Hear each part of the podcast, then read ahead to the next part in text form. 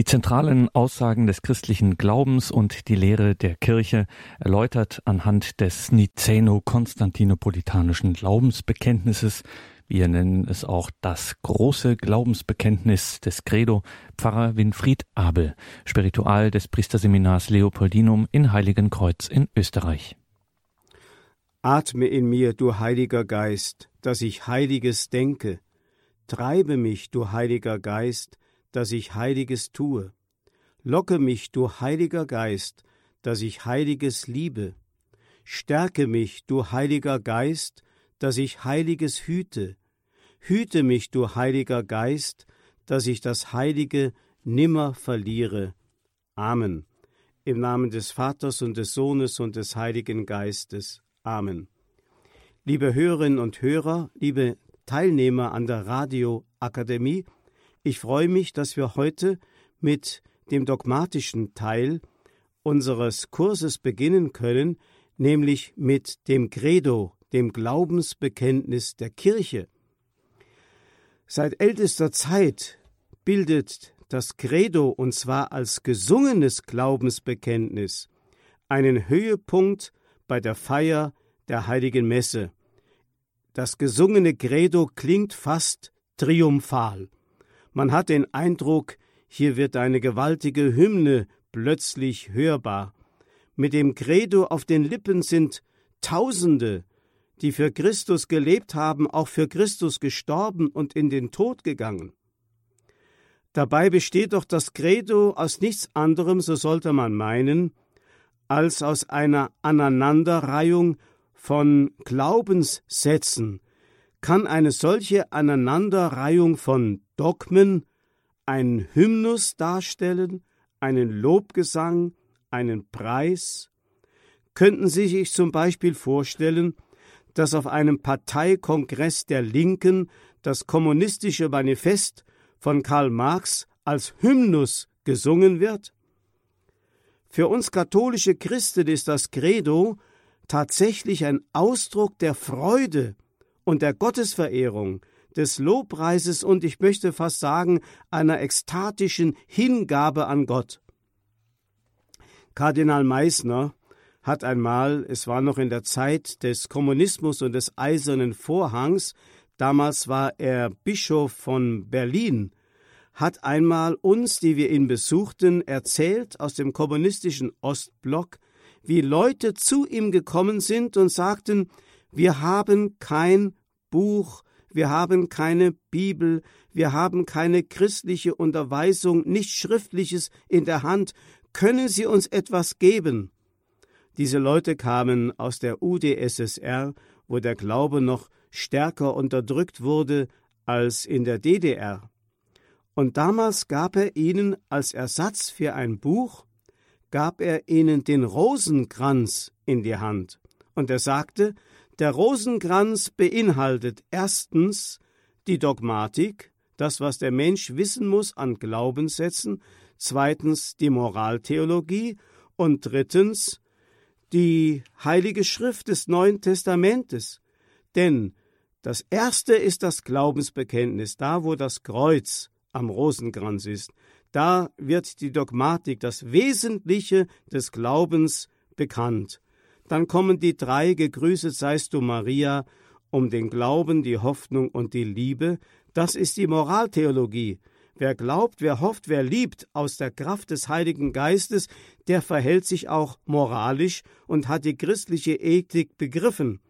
Und das Dritte ist das Neue Testament, das ist die Betrachtung der verschiedenen Geheimnisse des Lebens Jesu von der Ankündigung der Geburt bis zur Geistsendung, durch die die Kirche mit heiligem Geist zu einem Organismus, zu einem lebendigen Organismus geworden ist.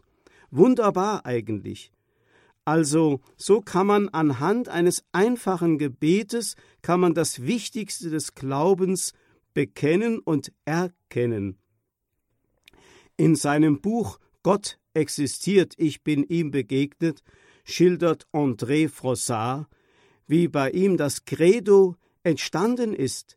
In einem Moment, er war damals noch ein Atheist oder glaubte es zu sein, als er eine Kirche besuchte und einmal aus Neugier hineinschnuppern wollte, wie es da in einem Gottesdienst Raum aussieht, wo Menschen zusammenkommen, sich kniend vor das Allerheiligste anbetend begeben, und in diesem Moment hat es ihn gepackt, dass er nach wenigen Minuten aus der Kirche hinausging und sagte, ich glaube. In einer solchen Dichte hat er das erfahren, dass er sagte, ich glaube, ich brauche Jahre, um das entfalten zu können, was da durch den Heiligen Geist in mein Herz hineingelegt worden ist. Also der Heilige Geist ist das eigentliche Prinzip des Glaubens. Das bedeutet also, der Glaube ist so etwas wie ein Pfingstereignis im Menschen und entfaltet immer mehr die Wahrheit, dass sie unser ganzes Leben ausfüllen und begleiten kann. Hier sind vor allem drei Dinge wichtig, was grundlegend zum Glaubensbekenntnis gehört, denn das soll ja zunächst einmal hier in diesem ersten Vortrag eine Art Hinführung sein. Was ist denn das Glaubensbekenntnis? Warum gibt es das überhaupt? Das Erste, was es zu wissen gilt, ist, die Wahrheit trägt personhafte Züge. Die Wahrheit ist keine Ideologie oder keine menschengemachte Philosophie. Ich erinnere an die berühmte jüdische Philosophin Edith Stein, die als Jugendliche ihren Glauben verloren hatte und dann auf der Suche war.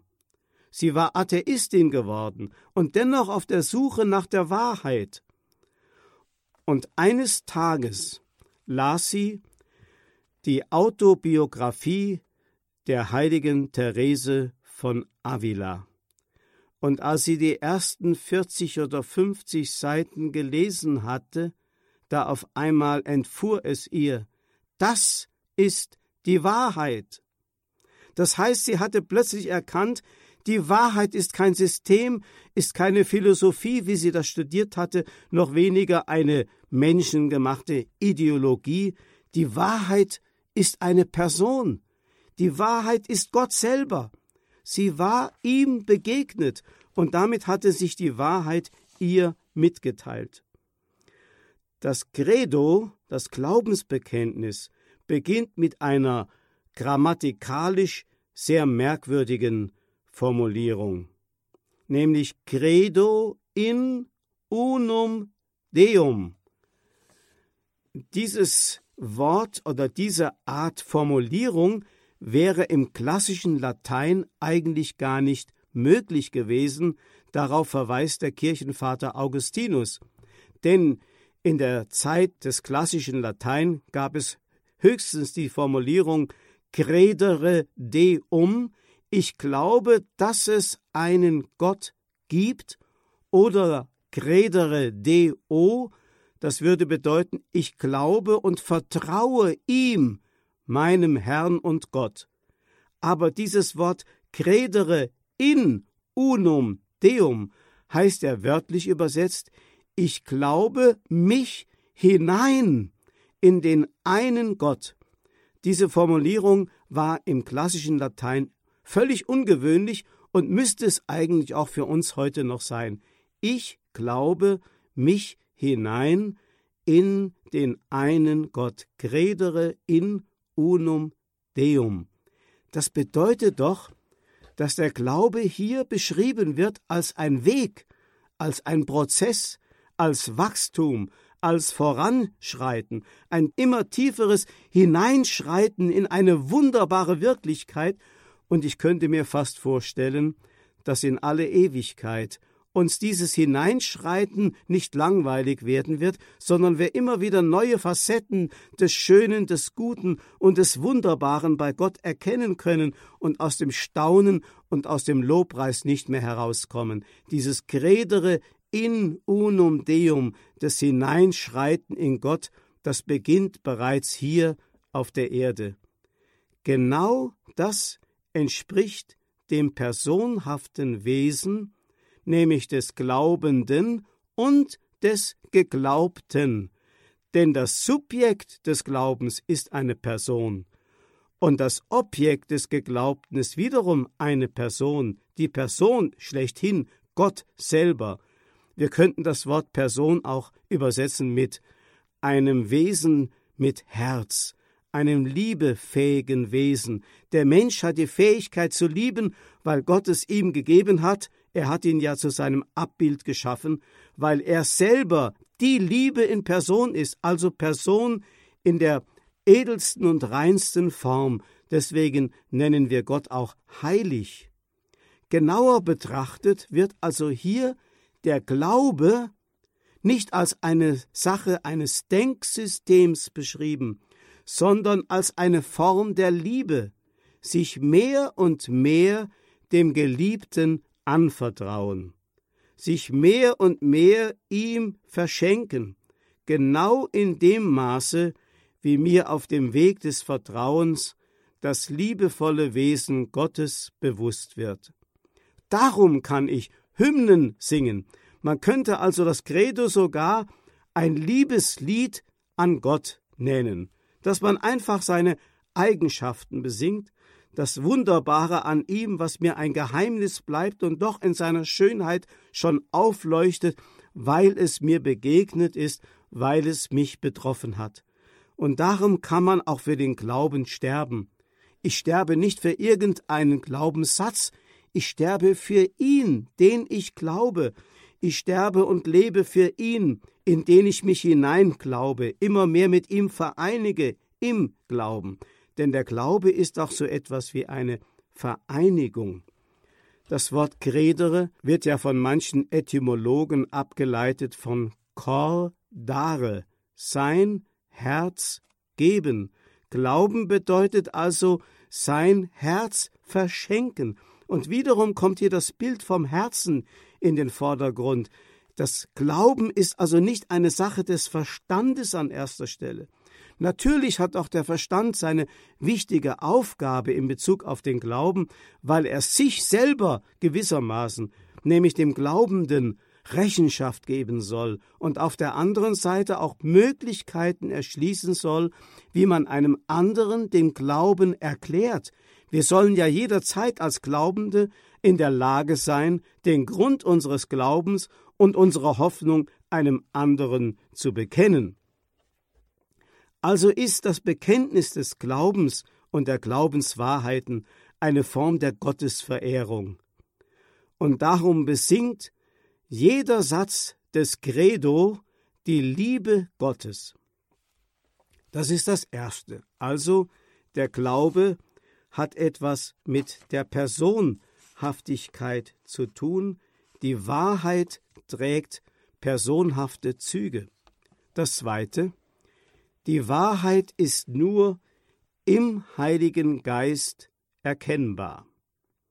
Das ist der tiefere Grund, warum das Christentum keine Buchreligion ist. Manche behaupten, das Christentum sei eine Buchreligion, ähnlich wie der Islam, der den Koran als Grundlage hat, oder die Religion der Mormonen, die auf das Buch Mormon sich beziehen. Nein, das Christentum ist keine Buchreligion, denn Jesus hat nie einen Buchstaben geschrieben, geschweige denn ein ganzes Buch. Denn Jesus wusste ganz genau, und das hat er selber auf Erden erfahren, als er Zeugnis gegeben hat für die Wahrheit, Jesus wusste ganz genau, um die Zufälligkeit der menschlichen Sprache, um deren Zerdeutbarkeit. Denn es, die Sprache ist ja nie auf einen Inhalt festgelegt, und wir erleben ja sehr oft den Inhaltswechsel von bestimmten Worten. Der eine legt es so aus, der andere legt es so aus. Jesus wollte also seine Wahrheit nicht der Zufälligkeit der Sprache und der Worte übergeben, Deshalb hat er einen völlig anderen Weg gewählt, eben nicht den Weg eines Buches und der Buchstaben, sondern er wollte seine Wahrheit mitteilen durch den Heiligen Geist. Der Heilige Geist ist sozusagen die Wahrheit, die Jesus den Menschen ins Herz hinein senkt.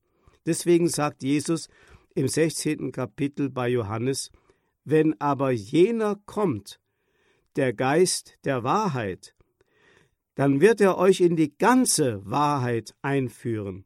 Das heißt also, der Heilige Geist ist der Lehrmeister. Er kann auch die Buchstaben deuten. Er ist der Dolmetscher. Er kann das Himmlische ins Irdische übersetzen. Dazu ist uns der Heilige Geist gegeben, uns Anteil zu geben, nicht nur am Leben Gottes, was ja auch dazu gehört, sondern eben auch an der Wahrheit Gottes, die aussagbar ist, wobei in Gott beides voneinander gar nicht getrennt werden kann. Wahrheit und Leben können nicht getrennt werden. Deswegen sagt er Jesus, ich bin der Weg, die Wahrheit und das Leben. Nicht, ich bin ein Weg von vielen, ich bin eine Wahrheit von vielen. Er sagt auch nicht, ich bin ein Leben, wobei es vielleicht viele Leben geben könnte. Nein, Jesus ist die Wahrheit. Er schenkt sie uns im Heiligen Geist, der uns immer tiefer einführt, und das ist eine Sache, die nicht nur das einzelne Individuum betrifft, sondern die Kirche im Ganzen. Das heißt, die Kirche ist heute noch in diesem Prozess drin, immer tiefer vom Heiligen Geist in die Wahrheit eingeführt zu werden. Es ist also der Geist, den Jesus in Fülle hatte. Und diese Fülle, die ganze Wahrheit, teilt er der Kirche mit. Deswegen heißt es einmal im ersten Korintherbrief, da schreibt der heilige Paulus, der Geist ergründet nämlich alles, auch die Tiefen Gottes. Und diese Tiefen Gottes will er uns offenbaren, uns immer mehr hineinnehmen in das geheimnisvolle Wesen Gottes und damit auch uns verbinden mit dem geheimnisvollen Leben Gottes. Und aus dieser geisterfüllten Kirche, die am Pfingstfest ihren Anfang genommen hat, erwuchs das gesprochene und verkündete und schließlich auch das geschriebene Wort, wie wir es in der Heiligen Schrift finden. Also an erster Stelle steht der Heilige Geist. Und die Kirche wurde erst dadurch Kirche, dass sie ein geisterfüllte Einheit wurde. Was vorher zusammen war im Abendmahlsaal, als Jesus oder nachdem Jesus in den Himmel aufgefahren war, das war noch nicht die Kirche. Das war eine kleine, zusammengehäufelte Mannschaft, das war eine kleine Organisation, und aus dieser kleinen Mini-Organisation ist durch den Heiligen Geist ein Organismus geworden. Die Jünger haben erst im Licht des Heiligen Geistes auch das Wesen der Kirche begriffen. Wenn Jesus zum Beispiel sagt, ich bin der Weinstock, ihr seid die Rebzweige, dann war das für die Jünger zwar ein Wort, das ein schönes Bild darstellte, aber sie begriffen den Inhalt gar nicht, konnten es gar nicht begreifen. Wie kann eine solche Lebenseinheit, und Jesus spricht ja von einer organischen Lebenseinheit, zustande kommen, dass er das Haupt und sie die Glieder wären, oder er der Weinstock und sie die Rebzweige, die ganz aus dem Leben und Wesen des Weinstocks heraus sich entfalten, Blüte bringen und schließlich Früchte tragen, das konnten sie sich nicht vorstellen. Aber im Pfingstfest war die Initialzündung. Da wurde der Geist diesem kleinen, verschüchterten Häuflein eingehaucht, Deswegen haben ja auch die Theologen der Kirche von Anfang an immer die Entstehung der Kirche verglichen mit dem Vorgang der Erschaffung des Menschen, dem Gott am Anfang, nachdem er ihn aus Lehm gewissermaßen organisiert hat, den lebensspendenden Odem eingehaucht hat, und dadurch wurde der Mensch ein lebendiges Wesen mit Herz, mit Fleisch und Blut, ein Ebenbild Gottes mit der Liebesfähigkeit und der Herrlichkeit, die er von Gott erhalten hatte. Und das ist die Kirche geworden am Pfingstfest. Da begann eigentlich das große Wunder, dass der Heilige Geist diese kleine Gemeinschaft jetzt erfüllte mit seinem Leben und eben auch mit der Wahrheit. Und es ist auch wunderbar in der Bibel, in der Apostelgeschichte beschrieben, wie direkt nach der Eingießung des Heiligen Geistes die Jünger hinausgingen, Petrus war der erste Wortführer, und dann das Evangelium verkündeten. Dann auf einmal wurde der Geist gesprochenes Wort, die Wahrheit teilte sich mit, die Herzen der Menschen wurden erreicht, erschüttert sogar, und schließlich wurde aus dem verkündeten Wort dann auch das geschriebene Wort der Heiligen Schrift. Jetzt können Sie sich schon vorstellen, dass das geschriebene Wort nur aus dem Geist verstanden und gedeutet werden kann, der am Pfingstfest die Kirche erfüllt hat. Er ist der Dolmetscher, den wir immer wieder brauchen. Auch heute, wenn wir die Heilige Schrift lesen, können wir sie nur verstehen im Heiligen Geist und nicht durch die Brille irgendeiner vorgefassten Meinung oder einer Ideologie, die ich mir zurechtgemacht oder einem zeitgeistigen Denken, dem ich verfallen bin. Nein, nur aus Heiligem Geist ist es wirklich möglich, das Wort Gottes so zu verstehen, wie der Geist es der Kirche eingegeben hat und eingeben wollte. Also das erste Credo der geisterfüllten Kirche war die Predigt des heiligen Petrus am Pfingstfest, wie es die Apostelgeschichte im zweiten Kapitel beschreibt. Derselbe Petrus schreibt nämlich später, nämlich in seinem zweiten Petrusbrief, Bedenkt vor allem dies, keine Weissagung der Schrift darf eigenmächtig ausgelegt werden. Denn niemals wurde eine Weissagung ausgesprochen, weil ein Mensch es wollte, sondern vom Heiligen Geist getrieben haben Menschen im Auftrag Gottes geredet. Damit hat er genau das begründet, was von der Wahrheit zu sagen ist. Es ist die Wahrheit nicht ein geschriebenes Wort, das ein Mensch hinterlassen hat, sondern es ist etwas Dynamisches, etwas ganz Lebendiges, das auch in jeder Zeit auch wieder anders vielleicht formuliert werden muss, damit es den Menschen auch verständlich gemacht werden muss, kann. Aber letztlich kann Wahrheit nur bezeugt werden, weil es so etwas wie ein lebendiger Vorgang ist. Bezeugen hat ja etwas mit Zeugen zu tun. Und im Bezeugen der Wahrheit wird auch Wahrheit in den anderen hinein gezeugt. Glaube ist so etwas wie ein Zeugungsvorgang, wenn er dem anderen verkündet wird. Deswegen kann zum Beispiel auch der heilige Paulus seinen Schüler Timotheus seinen echten Sohn im Glauben nennen.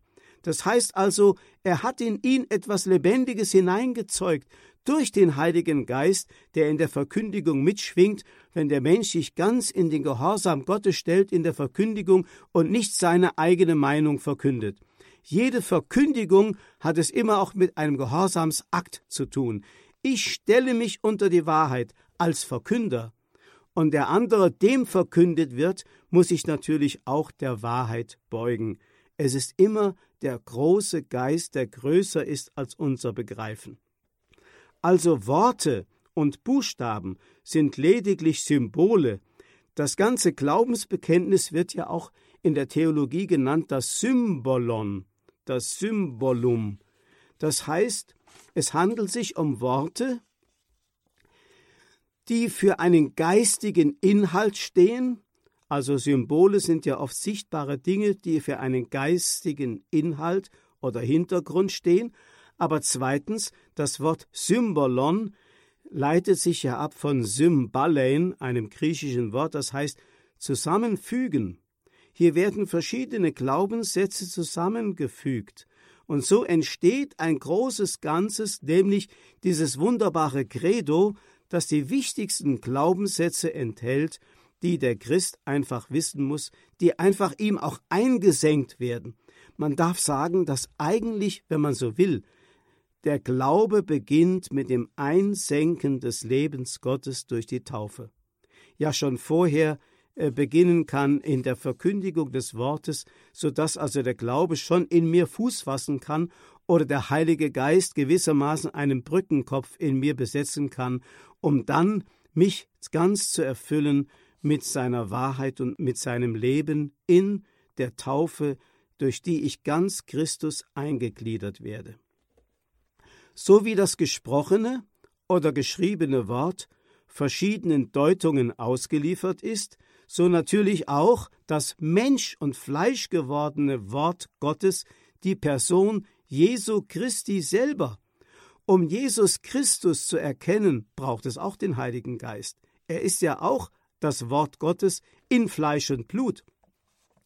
Und deswegen kann der heilige Paulus sagen, wir können nur sagen, Christus ist der Herr im Heiligen Geist.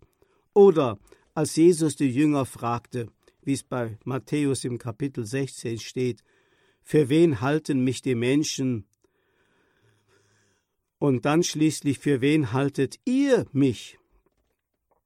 Da kann die Antwort nur im Heiligen Geist kommen, wenn sie eine wahre Antwort sein will, wie sie Simon der Fischer, der Sohn des Jona, bestätigt hat.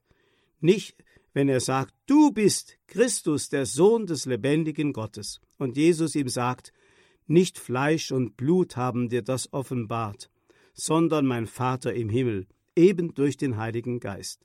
Das heißt also, auch Petrus kann einen solchen Satz nur sagen, ein solches Bekenntnis nur ablegen, weil er jetzt vom Heiligen Geist dazu geführt worden ist.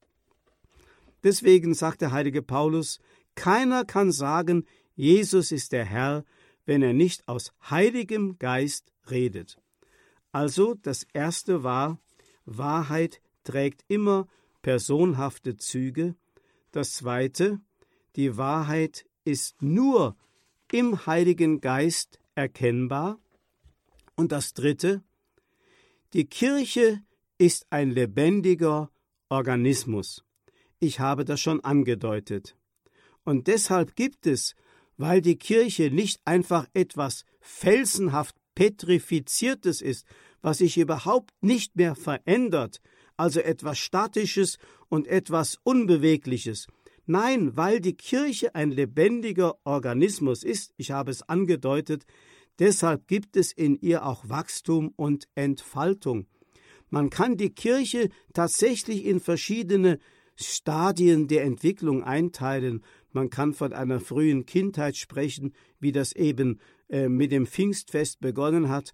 Man kann von einem Jugendalter der Kirche sprechen. Man kann vom Erwachsenenalter der Kirche sprechen. Also mit einer, von einer voranschreitenden Reifung der Kirche, auch in der Erkenntnis der Wahrheit. Deswegen muss eine Sache, die heute vielleicht wichtig ist in der Verkündigung, vielleicht vor 500 Jahren noch gar nicht formuliert worden sein, und dennoch gehört es zu dem Vorgang, den der Heilige Geist in uns bewirkt, in diesem Credere in Deum. Ich glaube mich mit Hilfe des Heiligen Geistes immer tiefer in Gott, in die Wahrheit hinein. Die Kirche ist kein starrer Monolith mit einer starren und unbeweglichen Lehre. Man kann nicht sagen, ich kann das Ganze einfach so nehmen, wie es vor 500 oder vor 1000 oder 1500 Jahren formuliert worden ist. Es ist dieselbe Wahrheit, aber sie braucht immer wieder neue Formen der Formulierung und eine immer tiefere Durchdringung, je nach den zeitlichen Gegebenheiten, in denen der Mensch sich wiederfindet. Es gibt also in der Kirche ein beständiges Eindringen, ein beständiges Entfalten der einen unteilbaren Wahrheit. Heute wie damals gilt also das Wort Jesu, der Beistand, der Heilige Geist, den der Vater in meinem Namen senden wird, der wird euch alles lehren und euch an alles erinnern, was ich euch gesagt habe. Das gilt heute noch, das ist nicht nur den Jüngern und der ersten Generation von damals gesagt, sondern noch heute ist es der Geist, der uns lehrt, an, an alles erinnert und uns immer ein tiefer einführt in die Wahrheit. In der Heiligen Schrift und in der frühen Verkündigung der Kirche ist ja längst nicht alles gesagt, was Menschenherzen bewegt oder was zur Wahrheit Jesu gehört. Deswegen braucht es diese Entfaltung. Und außerdem müssen wir Folgendes wissen. Die Heilige Schrift des Alten und Neuen Bundes ist kein systematisches Lehrbuch, keine Dogmatik, wo man sagen kann Kapitel 1, Paragraph 5 oder so etwas, sondern eine Sammlung von Gelegenheitsschriften. Jede Schrift, aber das wäre ein Thema für sich, das haben Sie sicherlich bei der Radioakademie auch schon äh, in der Lehre über die Heilige Schrift des Alten und Neuen Testamentes gehört.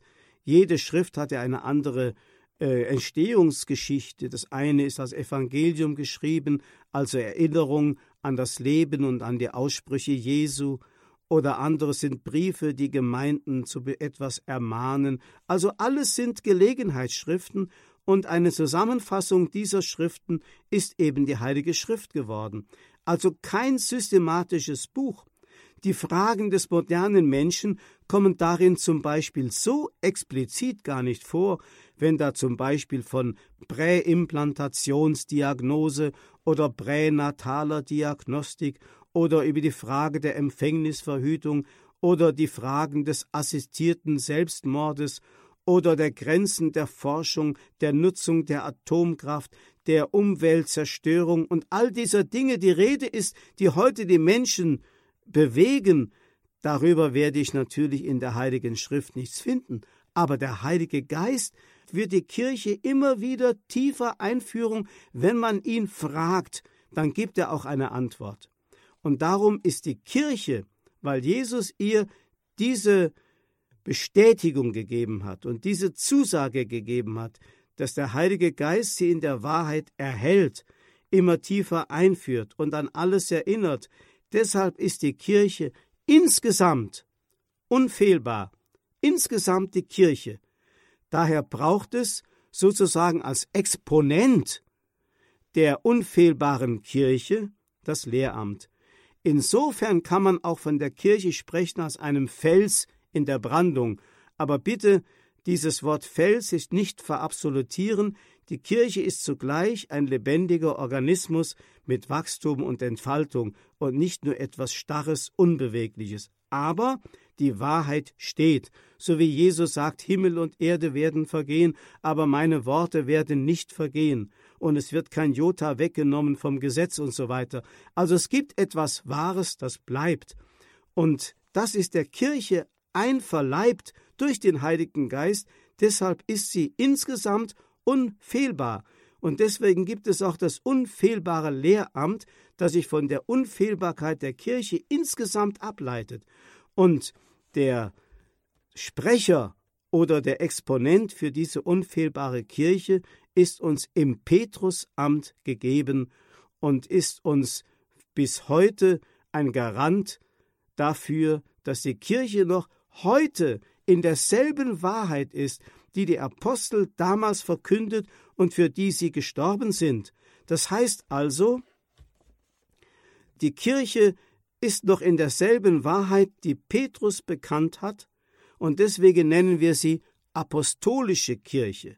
Die Kirche ist apostolisch nicht nur, weil sie auf die Apostel gründet, sondern weil sie heute noch in derselben Wahrheit ist, die damals durch den Heiligen Geist, man kann sagen, so in Anfängen, in ersten Anfängen ähm, der Kirche einverleibt worden ist und dennoch schon alles enthielt, was sich dann langsam mehr und mehr durch die Jahrhundert an Erkenntnis entfaltet hat.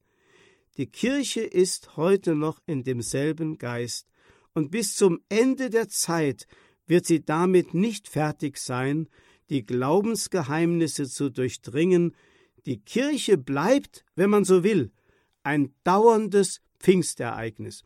Also wenn Sie mal jemand fragt nach Kirche, dann reden Sie doch bitte nicht nur von Amtskirche und Organisation und Kirchensteuer oder von irgendwelchen Strukturen, sondern sagen Sie, die Kirche ist ein dauerndes Pfingstereignis. Tatsächlich, wo die Kirche lebendig ist, da ist auch der Heilige Geist da.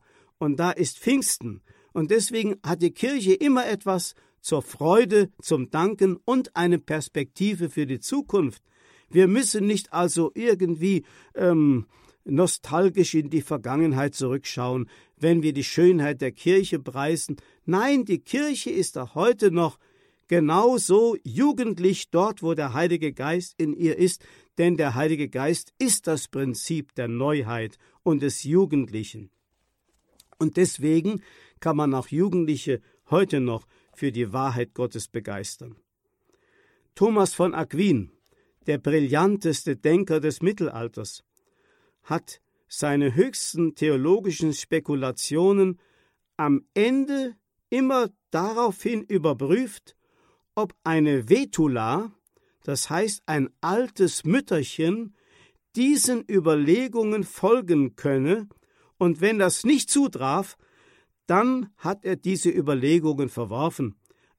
Er kam also zu dem Ergebnis, dieser brillante Denker, dieser große Intellekt kommt zu dem Ergebnis, die wahre katholische Kirche ist so in der Wahrheit, dass sie ein einfaches Mütterchen verstehen kann.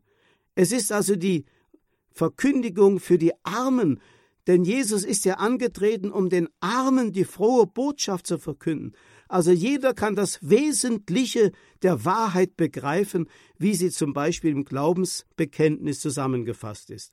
Das bedeutet also, da der Heilige Geist allein in allen Menschen, auch in den einfachsten Menschen, den Glauben bewirkt und bewirken will, muss sich auch der Glaube in ganz einfacher Weise zusammenfassen lassen und von den Menschen erkannt werden können. Zunächst in der Verkündigung, Christus als Sohn Gottes, sein Leben, Leiden, Sterben und Auferstehen, dann aber auch in der Liturgie, bei der Taufe wird ja das dreifache Glaubensbekenntnis abgelegt, ich glaube an Gott den Vater, ich glaube an Gott den Sohn Jesus Christus, ich glaube an den Heiligen Geist. Ich erinnere mich, wie im Jahre 2000 Bischof Düber in Fulda bei der großen Wallfahrt zum Grab des heiligen Bonifatius dieses dreimalige Credo, Credo, Credo den Gottesdienstteilnehmern zugerufen hatte und alle waren zutiefst betroffen, dieses Glaubensbekenntnis des Bischofs zu hören, der wenige Wochen später von Gott heimgerufen wurde. In den Verfolgungen und in der Konfrontation mit den Irrlehrern, das heißt also in den ersten Jahrhunderten vor allem, als man sich noch nicht klar war über die Formulierung der Person und der Sendung Christi, wahrer Gott und wahrer Mensch, nur Gott oder nur Mensch oder Gott und Mensch, das gab also Auseinandersetzungen, die jahrhundertelang gedauert haben, aber in dieser Konfrontation mit den verschiedenen Irrlehren und Deutungen wurde der Glaube der Christen immer mehr präzisiert. Im Jahre 325 nach Christus war das berühmte Konzil von Nicäa. Bei diesem Konzil definierte die Kirche die wahre Gottheit und Menschheit Christi, Deswegen wird das Glaubensbekenntnis auch das nizänische Glaubensbekenntnis genannt, weil bei diesem Konzil 325, das war zwölf Jahre, nachdem die Kirche durch Konstantin den Großen die Freiheit bekommen hatte, dass sie also nicht mehr im Untergrund sich entfalten musste, sondern anerkannt war als eine äh, berechtigte Religion im ganzen römischen Reich, Damals definierte die Kirche die wahre Gottheit und Menschheit Christi. Und wenige Jahre später, im Jahre 381, auf dem Konzil von Konstantinopel, definiert die Kirche den Heiligen Geist als einen substanziellen Bestandteil der heiligen Dreifaltigkeit. Daher dann eben auch der Name des nizänisch-konstantinopolitanischen Glaubensbekenntnisses, also das das große Glaubensbekenntnis, das an jedem Sonntag in der Liturgie gebetet wird. Und schließlich im Jahre 431 das berühmte Konzil von Ephesus definierte Maria als die Gottesgebärerin und bestätigt damit die volle menschliche und göttliche Natur Jesu. Man merkt, die Kirche schreitet in der Erkenntnis voran. Sie hat also einen Prozess des sich Hineinglaubens als Ganze. Nicht nur das einzelne Individuum glaubt sich in Gott hinein, sondern auch die Kirche hier auf der Erde ist in diesem Prozess auf einer dauernden Wallfahrt zur Wahrheit und immer tiefer in die Wahrheit hinein. Und so wird natürlich auch die Rolle und die Bedeutung und die Berufung Mariens immer deutlicher hervorgehoben, weil man erkennt, eine Menschwerdung Gottes kann es nur geben, wenn da eine Mutter gefunden wird, die sich nicht nur mit dem Leib, sondern mit ihrem ganzen Leben, mit ihrer Seele total an Gott ausliefert, wie sie sagt, siehe, ich bin die Magd des Herrn. In einer gemeinsamen Erklärung zum Pfingstfest 1981, das ist also ein Jubiläumsjahr gewesen, das an das Konzil von Konstantinopel 381 erinnert hat. Da erklärten Vertreter der katholischen, der protestantischen und orthodoxen und auch Freikirchen, dieses Bekenntnis zum dreieinigen Gott ist das einzige ökumenische Glaubensbekenntnis, das die östliche und die westliche, die römisch-katholische und die reformatorische Christenheit durch alle Trennungen hindurch verbindet. Diese gemeinsam bezeugte Wahrheit des Evangeliums zeigt, dass die Trennung unserer Kirche nicht bis in die Wurzel gegangen ist. Die Gemeinschaft im Bekenntnis zum dreieinigen Gott ist unaufgebbare Bedingung für die Einheit der einen heiligen katholischen und apostolischen Kirche. Das bekennen also die Vertreter der verschiedenen christlichen Gemeinschaften. Hier haben Sie andeutungsweise das Problem schon impliziert, wenn wir also die verschiedenen Christen, Freikirchen, Orthodoxen, Protestanten und Katholiken, wenn wir also dieselbe Formulierung des Glaubensbekenntnisses gebrauchen und gemeinsam das Glaubensbekenntnis haben, warum glauben wir nicht dasselbe? Das zeigt, wie problematisch es ist, sich unter die Wahrheit zu stellen, die nur vom Heiligen Geist im Gehorsam angenommen und verstanden werden kann nur unter dem Heiligen Geist. Es steckt also irgendwie immer noch so ein Stück Ungehorsam und Verstocktheit in den Menschen drin, wenn sie zwar dasselbe Glaubensbekenntnis den Worten nach bekennen, aber dem Inhalt nach doch oft noch so weit auseinander sind und getrennt sind. Aber die ökumenische Bedeutung des großen Glaubensbekenntnisses ist also ganz deutlich hier formuliert. Ich glaube an den einen Gott, ich glaube an den einen Herrn Jesus Christus, ich glaube an die eine heilige katholische apostolische Kirche, die eben durch den Heiligen Geist zustande kommt, die eine Taufe zur Vergebung der Sünden. Johannes Paul II. hat zu diesem 1600. Jubiläum des Konzils von Konstantinopel, ich sagte schon 1981 gesagt, was könnten denn auch eher den Weg zur Einheit beschleunigen als die Erinnerung und damit auch die Verlebendigung dessen, was durch so viele Jahrhunderte der Inhalt des gemeinsam bekannten Glaubens gewesen ist. Hier wird also das Dilemma ein wenig deutlich, wir gebrauchen dieselben Worte und meinen doch so Verschiedenes. Aber durch den Heiligen Geist wird Glaube zum Leben, und bleibt nicht nur ein bloßer Denkvorgang, wird das Credo zur Anbetung und bleibt nicht nur eine bloße Erklärung. Der Heilige Geist schafft in uns diesen Raum für die Anbetung. Dadurch wird die Confessio ein Bekenntnis und ein Lobpreis zugleich und die Protestatio zu einem lebendigen Zeugnis für Gott, denn protestari heißt ja lebendiges Zeugnis geben für etwas, für ihn. Gott ist nicht ein etwas, Gott ist eine Person, ihn glauben wir und ihm vertrauen wir, ihm gehört unser Leben und für ihn leben und sterben wir. Ehre sei dem Vater und dem Sohn und dem Heiligen Geist, wie im Anfang, so auch jetzt und alle Zeit und in Ewigkeit. Amen.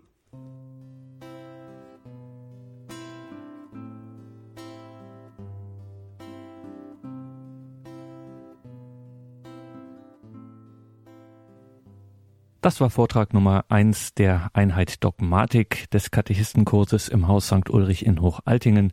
Wir hörten Pfarrer Winfried Abel aus Heiligenkreuz. Einen Mitschnitt gibt es beim Radio Horeb CD-Dienst als Audio-CD zu bestellen oder auch ganz einfach auf der Homepage horeb.org im Podcast- und Download-Bereich online abzurufen. horeb.org